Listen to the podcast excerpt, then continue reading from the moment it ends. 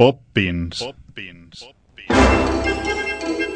Los científicos aseguran que nuestro universo es en realidad un multiverso de mundos posibles. Todos elegimos. Luego está la historia, la elección a la que otros nos han sometido, lo que ignoramos. Pop Pins. Es un proyecto literario pensado por Luisa Miñana que se está realizando estos meses a través de una novela, con su blog y de estas píldoras radiofónicas mensuales que prescribe el taller creativo de TAFM. Tratamiento recomendado y buen viaje por el multiverso. poppins.es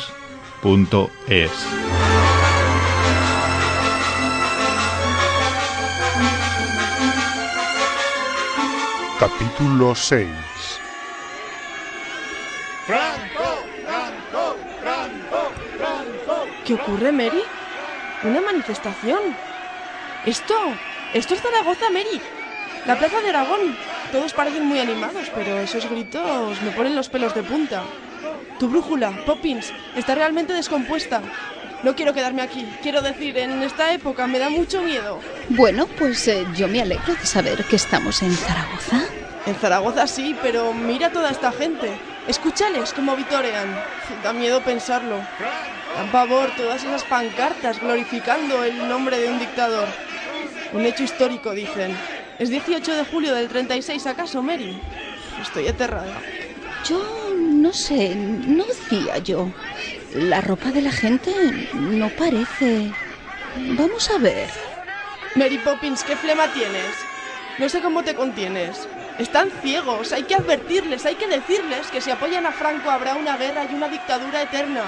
Esto es una locura. ¿Para qué me has traído si no vamos a hacer nada? Ay, no podemos hacer nada, querida Elia. No es posible cambiar la historia. Todos estos cuentos acerca de los viajes en el tiempo que cambiarían el futuro no atienden a razones científicas. Es literatura que usamos para aliviar esa carga tan pesada de una herencia que no nos gusta. Si interviniéramos, aparte de que nadie nos haría caso, solo podríamos generar una historia en paralelo, de la que tu padre, por ejemplo, no se llegaría a enterar nunca. ¿Para qué entonces? Lo único que yo pretendo es que conozcas algunos hechos, que conozcas nada más. Ah, saber es importante. Además, Elia, me parece que no estamos en el momento histórico que tú crees.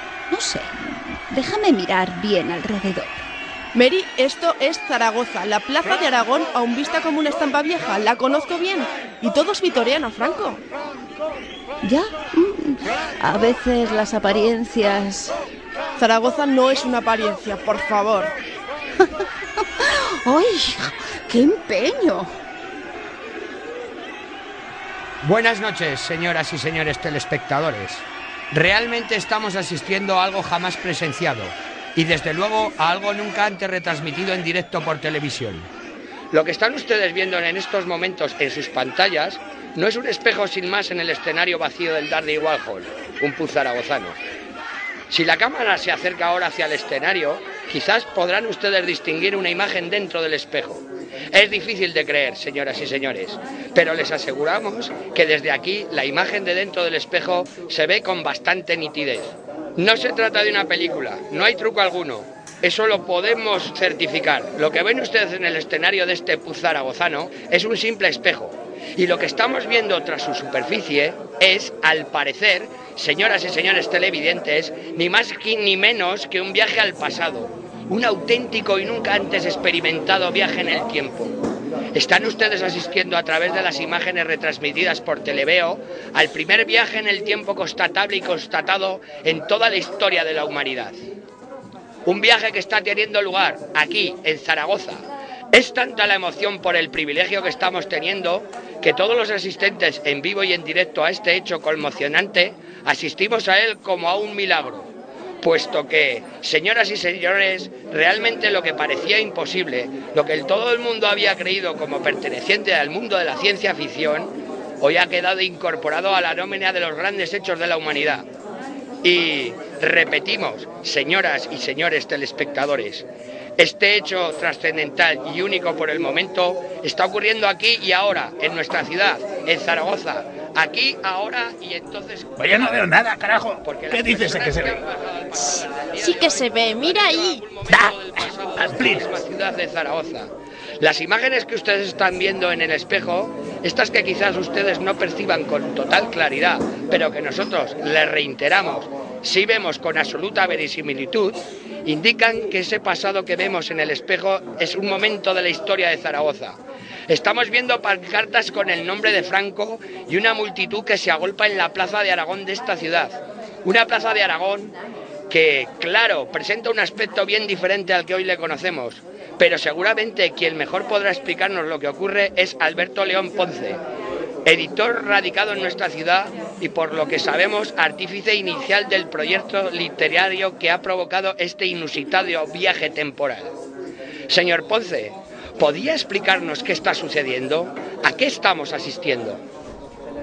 Pues sinceramente las imágenes que vemos a través del espejo del escenario parecen mostrar una manifestación de apoyo a Franco. Así es, señor Ponce. Pero yo me refería más bien al asunto del propio viaje en el tiempo, y eso que creo que se llama Proyecto Poppins. Un proyecto del que, según tengo entendido, este excepcional viaje en el tiempo forma parte. El proyecto Pop Pins comenzó siendo una simple invitación a escribir una novela. Invitación que yo hice a una conocida actriz aragonesa, Elia Álvarez, precisamente debido a sus grandes cualidades dramáticas, porque yo no quería una escritura habitual, digamos, ortodoxa.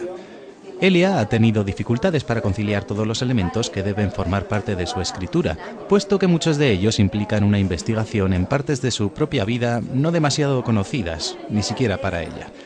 El proceso se retrasaba, y en virtud de mi responsabilidad como editor, como consejero y curador de mis autores, me tomé la libertad de llamar a Mary Poppins para que le ayudara. Si el proyecto tiene su nombre, es por algo, claro. Pero Mary Poppins es un personaje de ficción. Y usted también, querido amigo. Al menos ahora y aquí. Quizás mañana en su canal de Televeo no sea así, pero hoy en la radio lo es. Nadie somos completamente realidad. Todos tenemos partes ficticias y vidas ficticias. Bien, obviemos estas dificultades filosóficas, señor Ponce. Entiendo que entonces este viaje en el tiempo estaba previsto. ¿Cómo lo ha preparado? ¿Requiere algún tipo de condición especial en el momento en que se verifica? ¿Se realiza a voluntad? Entienda mejor que yo soy un simple editor. Un editor debe preocuparse de que sus autores tengan las mejores condiciones para llevar a cabo el trabajo al que se han comprometido, porque ya sabe usted que los autores en general, todos, me da igual que sean escritores que pintores o de cualquier otra estirpe, son seres sensibles, algo hiperactivos por norma, y su atención se distrae con cualquier circunstancia. Yo percibí la angustia de Elia e intenté ayudarle. Lo del viaje en el tiempo ha sido cosa de ellas, en concreto creo que habrá sido cosa de Mary Poppins. Comprenderá que para alguien como ella viajar en el tiempo es fácil, casi una herramienta de trabajo más. Sí, pero disculpe, señor Ponce, en el caso de Elia no será algo tan fácil ni tan común. Olvida usted un punto crucial. Elia es actriz, es decir, en muchos momentos, Elia es también personaje y viaja en el tiempo. ¿Cree usted posible establecer comunicación con nuestras protagonistas? ¿Quiere decir ahora, a través del espejo? Eso digo, sería una experiencia jamás realizada hasta ahora. ¿No le parecería una aportación inigualable para su proyecto Poppins? Me lo parece, realmente. ¿Así en directo? Si a usted le parece bien, Podemos intentarlo, sin ninguna garantía, claro. Yo no sé qué clase de vínculo espacio-temporal podamos establecer con Elia y Poppins. Ni siquiera tengo claro que no pueda producirse algo terrible. Bien, pregunto a mis compañeros en estudio, a mi productor, que me indiquen si podemos asumir el riesgo. Señores telespectadores, asistimos a un momento absolutamente histórico. Si nos dan el visto bueno, tenemos ese visto bueno, lo tenemos. Señor Ponce, ¿puede usted intentar mantener contacto visual y auditivo con las señoritas Elia y Mary Poppins, que se encuentran en algún momento del pasado de esta misma ciudad de Zaragoza? Ruego a los presentes un poco de silencio y concentración. Un momento crucial, en efecto. Ni los propios protagonistas habrían soñado llegar a algo tan arriesgado en este proyecto Poppins. Les aconsejo que los que no lo estén haciendo ya, corran a sintonizar en sus pantallas el canal Televeo. Si el editor logra contactar con Elia y Mary Poppins en el pasado, habremos hecho historia en la literatura, o algo parecido.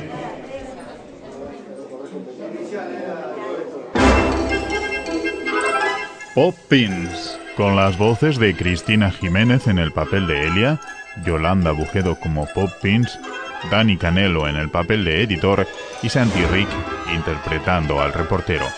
Locuciones e introducciones de Miguel Deza. Una producción del taller creativo de radio